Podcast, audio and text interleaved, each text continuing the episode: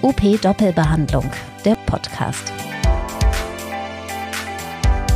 Hier nehmen wir uns Zeit und sprechen über Praxisorganisation und Therapiemanagement. Und zwar im Doppel. Mit Politikern, Praktikern, Krankenkassen, Patienten, Ärzten, Therapeuten und Ihnen. Heute geht es wieder um die Reformen, um die möglichen Reformen der Berufe zur Physiotherapie und ich freue mich total, heute mal einen äh, ganz anderen Gesprächspartner zu haben, Andreas Pust, der in Duisburg sitzt und der erste Vorsitzende des Verbandes leitender Lehrkräfte an Schulen für Physiotherapie in Deutschland e.V. ist. Hallo, Herr Pust. Schönen guten Morgen, Herr Buchner. Vielen Dank für die Einladung. Ja, schön, dass Sie Zeit hatten. Das ist ja nicht selbstverständlich. Und wir sind jetzt, während wir das hier aufzeichnen, es ist morgens um acht. Also wir starten sozusagen vor unserem normalen Arbeitstag. Das finde ich total nett, dass Sie, dass Sie dazu bereit sind. Wenn Sie jetzt hören, dass es eine Reform geben soll und erfreulicherweise ja sogar noch in dieser Legislaturperiode jetzt damit gestartet wurde, äh, freuen Sie sich, dass endlich eine Initiative ergriffen worden ist, dass es jetzt losgeht mit den Reformen? Äh, über jeden Schritt, der eben äh, das Berufsgesetz reformiert, freuen wir uns enorm und gleichzeitig verwirrt es aus dem einfachen Grunde, weil wirklich die Signale aus dem Bundesministerium oder von Herrn Spahn da doch eben unterschiedliche Botschaften transportieren. Also eine erste Botschaft, dass die Modellklausel bis 2026 verlängert werden soll und nur wirklich auf den politischen Druck der Verbände eben jetzt vorverlegt worden ist auf 2024. Da weiß ich nicht so so richtig eben, welchen, ähm, welchen Initiativen ich jetzt äh, trauen soll und auch das sehr zu begrüßende Konsultationsverfahren eben kurz vor Ende der jetzigen Legislatur verstört genauso. Also da bleiben viele Fragen offen. Aber ja. jeder Schritt in die Richtung Novellierung feiern wir was mir aufgefallen ist, also ich habe genauso wie Sie etwas überrascht geguckt, als ich das gelesen habe. Und dann habe ich festgestellt, dass da bestimmt vier, fünf, sechs Fragen drin sind, die sich mit dem Thema Direktzugang explizit beschäftigen. Und das, nachdem Spanier nun mehrfach laut und deutlich in aller Öffentlichkeit verkündet hat, mit mir braucht ihr über Direktzugang überhaupt nicht zu diskutieren. Und äh, deswegen jetzt mal die Frage, wenn wir jetzt über eine Reform reden, dann ist ja auch immer die Frage, wo wollen wir eigentlich hin? Was ist aus Ihrer Sicht das Ziel einer Berufsreform? Ist das die, die Voraussetzung dafür zu schaffen, einen Direktzugang zu produzieren oder ist das gar nicht so wichtig? Ähm, für mich ist der Direktzugang einzusortieren, wirklich in die große Thematik eben einer äh, Novellierung des Berufsgesetzes. Und so wie Sie es anmoderiert haben, ist äh, wirklich absolut die, die äh, zielführende Frage, wo soll und wo muss sich denn die Physiotherapie hinentwickeln? Und da ist für mich eben die Patientenversorgung und wirklich äh, die notwendigen Dinge wie Evidenzbasierung, die bei uns eben endlich greifen muss, dass wir mehr in ein kooperatives Verhältnis mit den Mitakteuren kommen, ist eine viel, hat eine viel höhere Notwendigkeit als dieses Detail-Direktzugang. Das ist ein ein, ein, wichtiger Baustein, der natürlich die Autonomie und die Professionalität eben unterstreicht, ist, würde ich aber wirklich einsortieren eben in äh, den Gesamtreformprozess.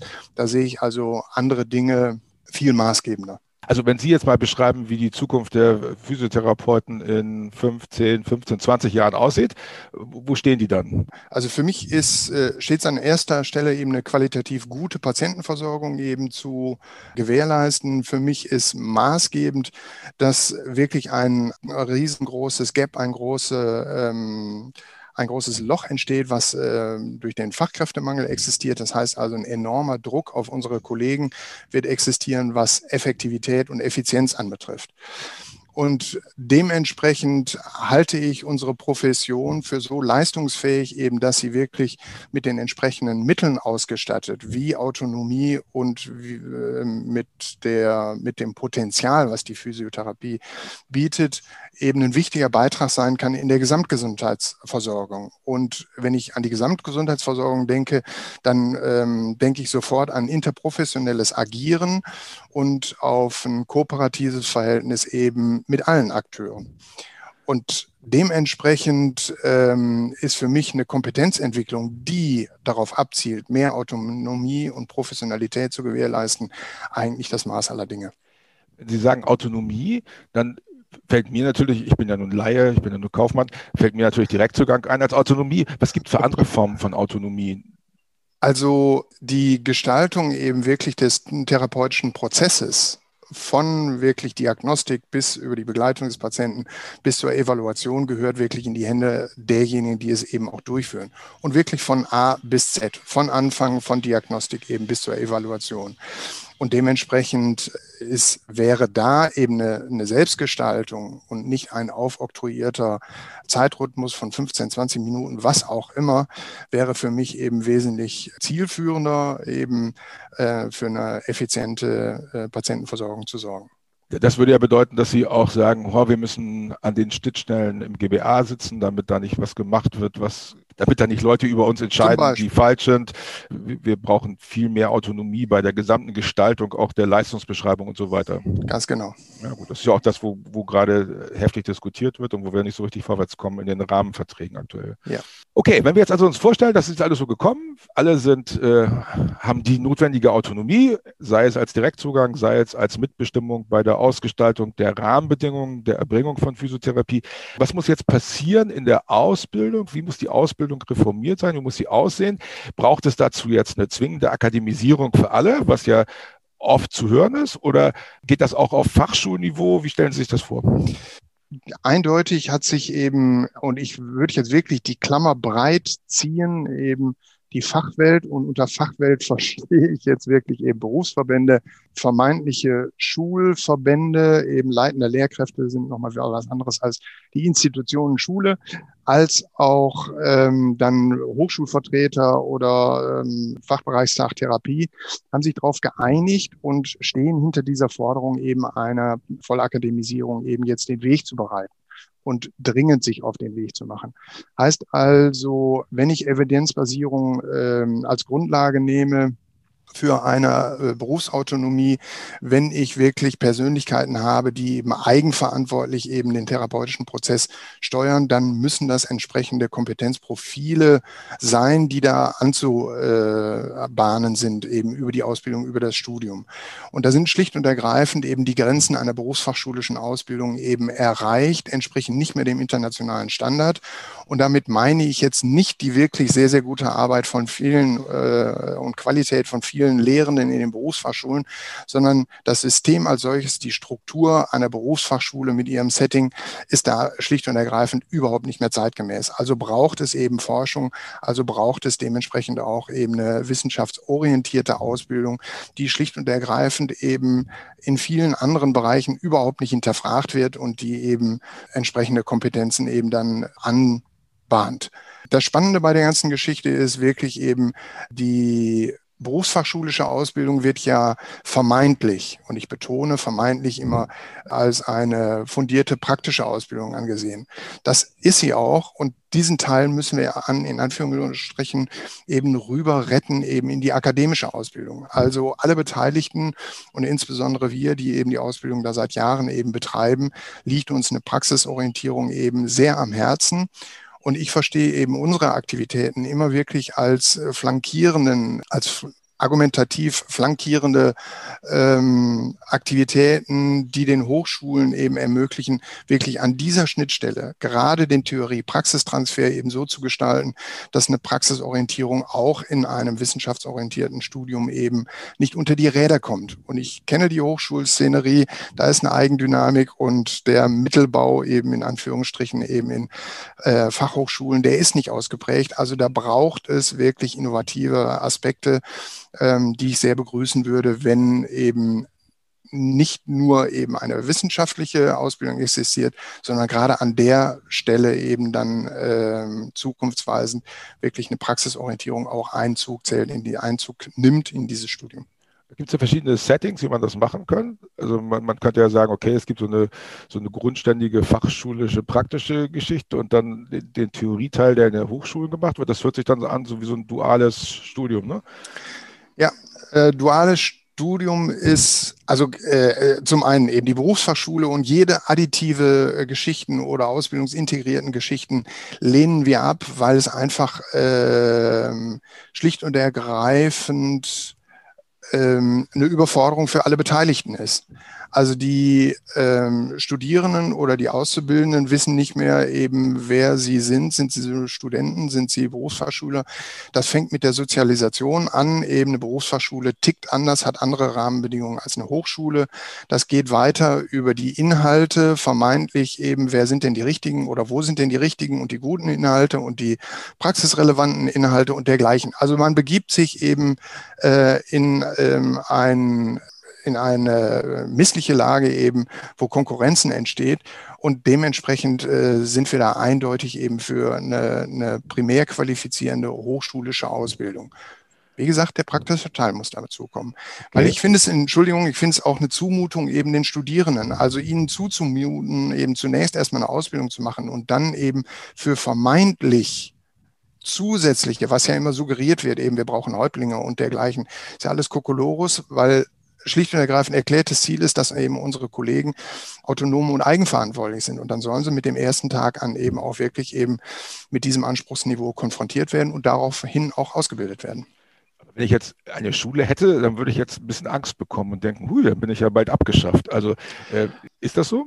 Das ist so. Und da bin ich meinen Kollegen auch sehr, sehr dankbar, denn gerade dieser Reibungsprozess eben über die letzten, und jetzt kann man wirklich sagen, die letzten 20 Jahre hat ja schon längst stattgefunden. Und der VLL eben als repräsentatives Beispiel eben hat sich seit langem auf die Fahne geschrieben, eben steigt doch bitte schön in die Akademisierung ein. Wir haben kreative Ideen eben, wie man wirklich eben auch das Potenzial der Berufsfachschulen einbringen könnte in ein hochschulisches Setting, aber das wäre eben schlicht und ergreifend jetzt auszuhandeln.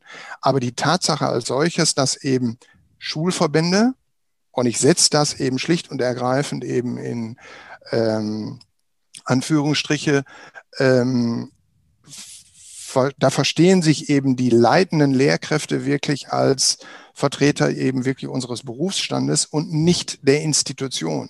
Das sieht man eben auch in anderen Stimmen, eben die von anderen Verbänden vorgetragen wird.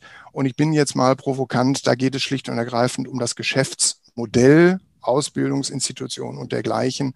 Und da finde ich, sollten wir als Verantwortliche eben für Ausbildung und für diesen Prozess schlicht und ergreifend uns auf die Seite eben der, der jungen Kollegen eben äh, stellen und schlicht und ergreifend für gute Ausbildungsverhältnisse sorgen da zeigen Sie ja den, den Zwiespalt und das, ja, ich glaube, da geht es auch um Geld, äh, schlicht und ergreifend, wie immer. Klar.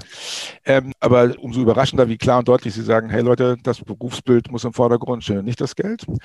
Das ist ja, was man eigentlich ja relativ selten hört. Das geht es ja um Geld. Äh, ja, aber das, also gebetsmühlenartig kommt das aus den Reihen eben auch der Schulverbände. Mhm. Ich weiß nicht, seit 10, 15 Jahren sind wir äh, voll äh, stehen wir hinter dieser Position eben der Vollakademisierung.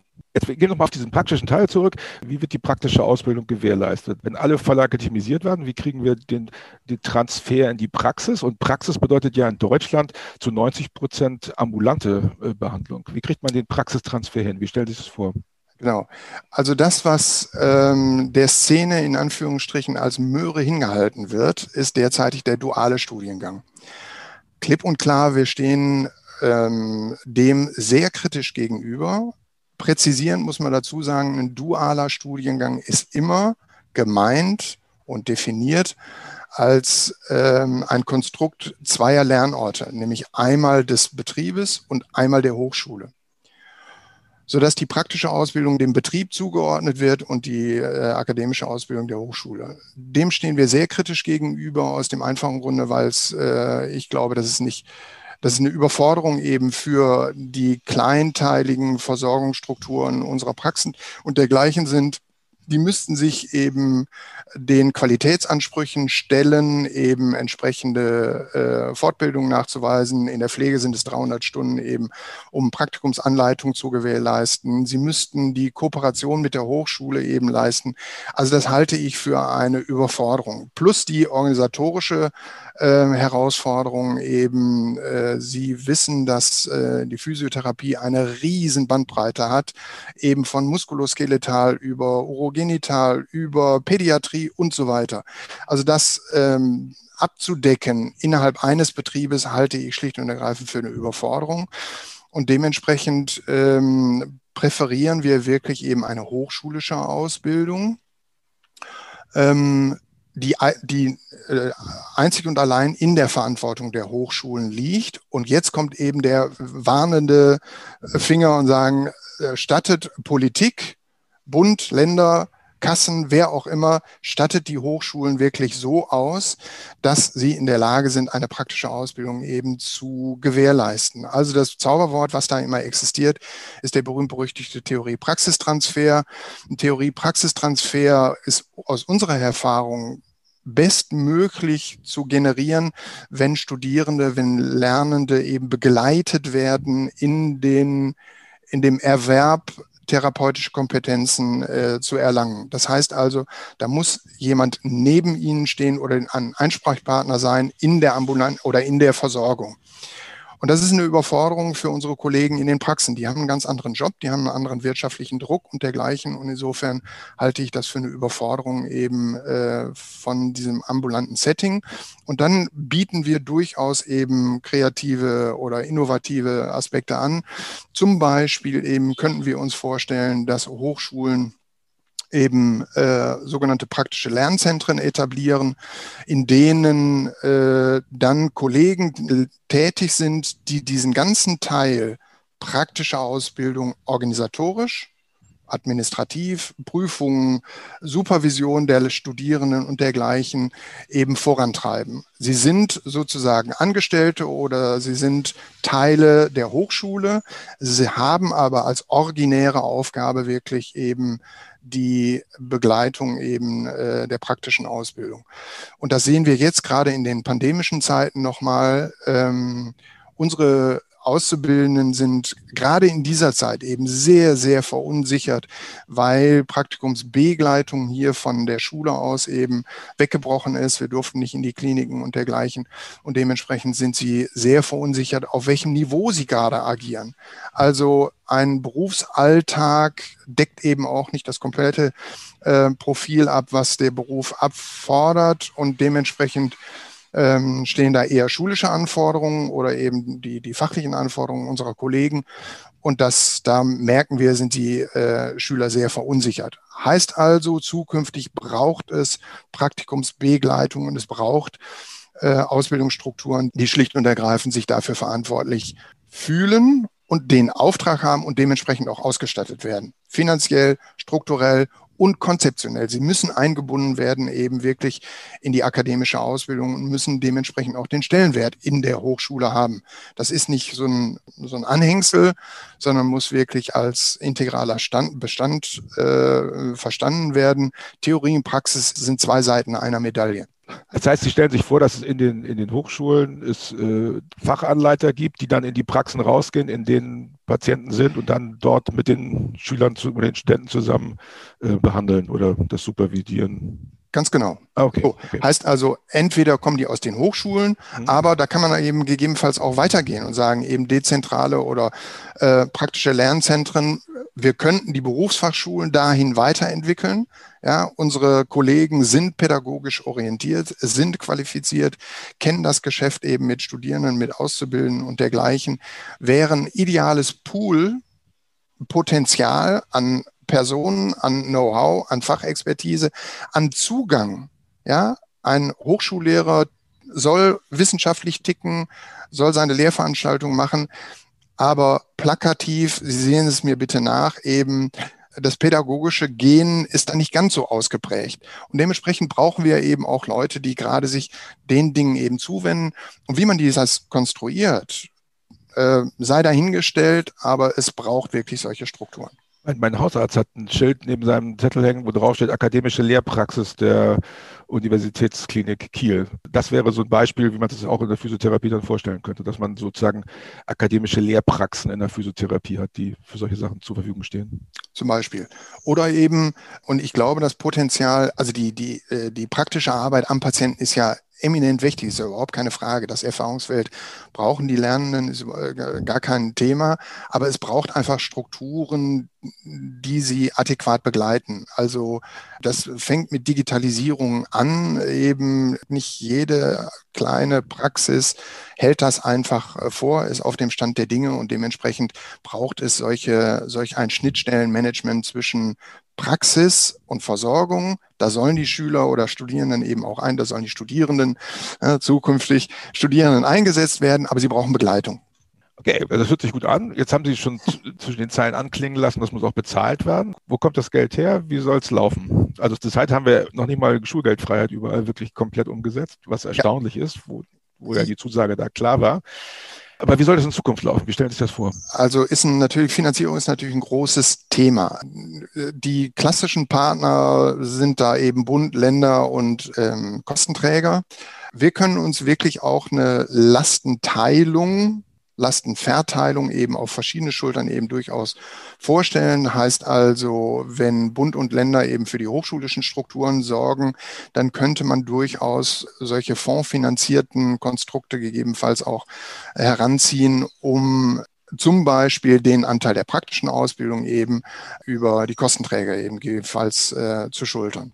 Ja gut, das ist ja, ist ja, glaube ich, wenn ich die neuen Rahmenverträge richtig im Kopf habe, dann ist da ja durchaus auch ansatzweise schon was drin, wie man die Ausbildung in der Praxis so durchführen kann, dass man nicht ja. gegen geltendes Recht versteht und das auch gegenfinanziert bekommt.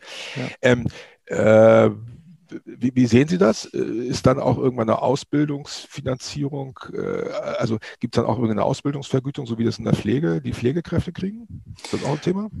Das ist ein Riesenthema. Eben, wir machen insbesondere eben auch jetzt unsere Schulszene macht ja eben die ersten Erfahrungen, ist seit drei, vier Jahren etabliert, zerreißt die Szene ein weiteres Mal und macht sie kleinteiliger. Ich muss vorsichtig sein, weil da sehr unterschiedliche Strömungen und Meinungen zu existieren. Meine Wahrnehmung ist, dass die kritischen Stimmen zunehmen, was die Ausbildungsvergütung anbetrifft aus folgendem Grunde. Also mit den Hebammen ist da eine, ein, ein Damm gebrochen worden, ein Studium eben wirklich auch mit monetären Mitteln auszustellen, äh, auszustatten, ähm, was ja in anderen Studiengängen überhaupt nicht üblich ist. Ähm, die kritischen Stimmen in unserer Szene ähm, halten das für den Versuch, mit, mit monetären Mitteln eben die Attraktivität des Berufes eben zu äh, steigern. Das find, äh, finden, ich gehöre auch zu den Kritikern persönlich, ähm, empfinden wir wirklich als ein Strohfeuer.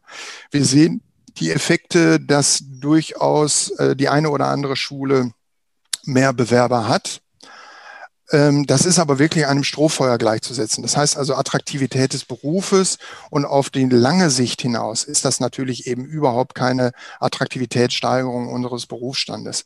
Da bedarf es ganz anderer Mittel, sodass eben ähm, in der Argumentation wir sagen eben die Mittel, und das sind ja enorme Mittel, die da eben äh, bereitgestellt werden für alle Therapieberufe, die investiert in äh, innovative und zukunftsfähige Ausbildungsstrukturen, ist viel besser investiert in die Gesamtversorgung als den den individuellen Auszubildenden eben für drei Jahre zur Verfügung zu stellen. Da haben Sie im Laufe des Ihres Berufslebens auf 30, 40 Jahre gerechnet sehr wenig von, wenn Sie die ersten drei Jahre unterstützt werden. Also ich persönlich, und jetzt spreche ich einfach mal für mich, eben, ich halte da ähm, eine Umverteilung oder eine Investition der, der äh, Finanzmittel eben in äh, entsprechende Ausbildungsstrukturen für wesentlich effektiver und effizienter. Okay. Das heißt, die sagen nicht die Leute kaufen, sondern lieber das Berufsbild attraktiv machen und ganz genau mit, mit intrinsischen Motivationen weiterarbeiten. Und ja. das entspricht ja auch eigentlich dem Bild, was wir von Physiotherapeuten haben. Ich meine, wer Schulgeld zahlt und trotzdem in den Beruf geht ja. und weiß, er wird nicht viel genau. Geld verdienen, der ja. hat hohe intrinsische Motivation und dann wollen wir die nicht abschaffen, indem wir mit Geldschein wählen. Ja, Absolut. Das, das kann ich nachvollziehen. Ähm, wir wissen, wo Sie hinwollen. Sie sagen Vollakademisierung, das haben Sie ja sehr gut gemacht. Die Bund und Länder bezahlen das und die GKV auch. Ähm, jetzt bin ich Praxisinhaber und denke so, oh, was kommt da auf mich zu? Gehe ich da jetzt baden? Kommen dann die ganzen Akademiker und ich kann dann zumachen, weil ich kein Akademiker bin. Wie, wie kriegen wir die Kollegen, die aktuell unterwegs sind und eine gute Versorgung organisieren, wie kriegen wir die ins Boot? Also da werbe ich immer für unseren Berufsstand und sagen, Leute, eben wir sind in Deutschland und dementsprechend sind Übergangsregelungen und Bestandsschutz und dergleichen werden definitiv greifen. Und auch die Möglichkeit, sich in irgendeiner Form weiter zu qualifizieren. Heißt also, viele Kollegen eben, wir, wir sind ja einer der Berufsstände, die eben sich dumm und dusselig eben qualifizieren mit Fortbildung und dergleichen, das aus der eigenen Tasche. Ähm, heißt also, da würde ich wirklich beruhigen und selbstverständlich auch der Direktzugang mal eben nochmal zurück ist ja jetzt schon eben eine Möglichkeit für viele Kollegen eben über den sektoralen Heilpraktiker eben auch in die Richtung zu, äh, zu gehen. Also äh, erstens ist dieser Transformationsprozess wirklich so nachhaltig anzulegen. Und da sehe ich Zeiträume eben auf uns zurollen von mindestens fünf bis zehn Jahren, in dem eben solch eine Transformation stattfinden muss. Also da kann jeder eben seinen Weg suchen. Und ich bin mir hundertprozentig sicher, dass da keiner abgehängt wird. Schweiz macht es auch äh, vor, eben mit dem nachträglichen Titelerwerb äh, und dergleichen. Also solche Konstrukte muss es geben und insbesondere an Qualität eben unserer Kollegen in den Praxen mangelt es ja überhaupt nicht. Also das ist dann sicherlich eben auch äh, zu gewährleisten. Was passiert mit der, mit der Zertifikatsszene? Ähm, das ist ein, ein, Blick in die Glaskugel aus dem einfachen Grunde, weil ja noch nicht mal ausgekaspert ist, eben, wo gehen wir denn hin? Also wenn Sie mir oder wenn mir irgendeiner, Herr Spahn eben sagen könnte, ja, der, der Treueschwur zur Vollakademisierung kommt, dann kann ich eben auch sagen, auf welchem Kompetenzniveau eben die, die Studierenden eben dann die Hochschulen verlassen. Und dann reden wir nochmal neu eben über Zertifikatspositionen. Zurzeit ist das ja auch historisch gewachsen und ist ein Teil aus Fachlichkeit und monetären Aspekten. Also das muss genauso eben überarbeitet werden. Und deshalb ist dieser, dieser Innovationsstau oder dieser Reformierungsstau eben auch so groß. Politik hat es wirklich eben über die letzten drei Dekaden, würde ich fast sagen, eben verpennt und immer wieder aufgeschoben. Und jetzt ist der Druck so groß, dass eben alles und jedes fast angefasst werden muss. Ähm, geht aber kein Weg dran vorbei. Kann, das ist äh, leider okay. politisch gewollt gewesen. Ja, oder politisch ausgesessen oder ich glaube nicht, dass da ein böser Wille dahinter steckt, sondern einfach andere Themen sind wichtiger. Ne? Vermeintlich, ja. Ja, genau. ja, das ist okay, kann man ja machen. Also, ja machen. Es hätte auch ein bisschen was mit der Branche zu tun, wie sehr man wahrgenommen wird. Was kann denn jetzt ein, ein einzelner Praxisinhaber, ein einzelner Therapeuten machen, um diesen Prozess, der da jetzt losgetreten wird, positiv zu begleiten? Das ist eine knifflige Frage. Ich denke mal, die fachliche Herausforderung wird sicherlich sein, eben sich in die Richtung zu qualifizieren. Also Digitalisierung wird ein großes Thema sein. Da sehe ich viele Kollegen ähm, entwicklungsfähig. Ja. Äh, Evidenzbasierung ist natürlich auch ein riesengroßes Thema, das an den Boden zu bringen und wirklich in die in die laufende Praxis zu integrieren, ist eine Herkulesaufgabe der besonderen äh, Art. Sehe ich aber auch als Prozess und würde eben jetzt nicht die Ansprüche eben an unsere Kollegen eben da überfrachten wollen. Das sehe ich in den nächsten 10, 15 Jahren. Okay, Herr Pust, vielen Dank. Das war sehr interessant. Ich glaube, dass unsere Zuhörer das auch interessant fanden. Vielen Dank an unsere Zuhörer. Und ja, dann äh, viel Glück beim Umsetzen. Und dann hoffen wir, dass wir in fünf Jahren spätestens uns wieder darüber unterhalten können, wie toll das geklappt hat. Vielleicht ja schon in einem Jahr, dass wir die Reform dann vor der Tür haben. Die Hoffnung stirbt zuletzt, ne? Ich bin da ganz sicher. Ich finde, in den letzten Jahren ist doch richtig Bewegung reingekommen. Und ich glaube, je mehr jeder Einzelne sich bewegt, desto mehr bewegt sich auch in der Szene. Ich nehme schon wahr, dass Therapeuten sehr duldsam sind an vielen Stellen. Und ja, ich würde mir wünschen, das, dass wir weniger duldsame Kollegen ja, hätten, damit wir da vorwärts kommen. Da gebe ich Ihnen vollkommen recht. Ja. Okay. Vielen Dank fürs Interview. Alles klar, vielen Dank. Tschüss. Tschüss. Das war UP Doppelbehandlung, der Podcast rund um Therapie und Praxis. Zu hören auf op-aktuell.de sowie überall dort, wo es Podcasts gibt.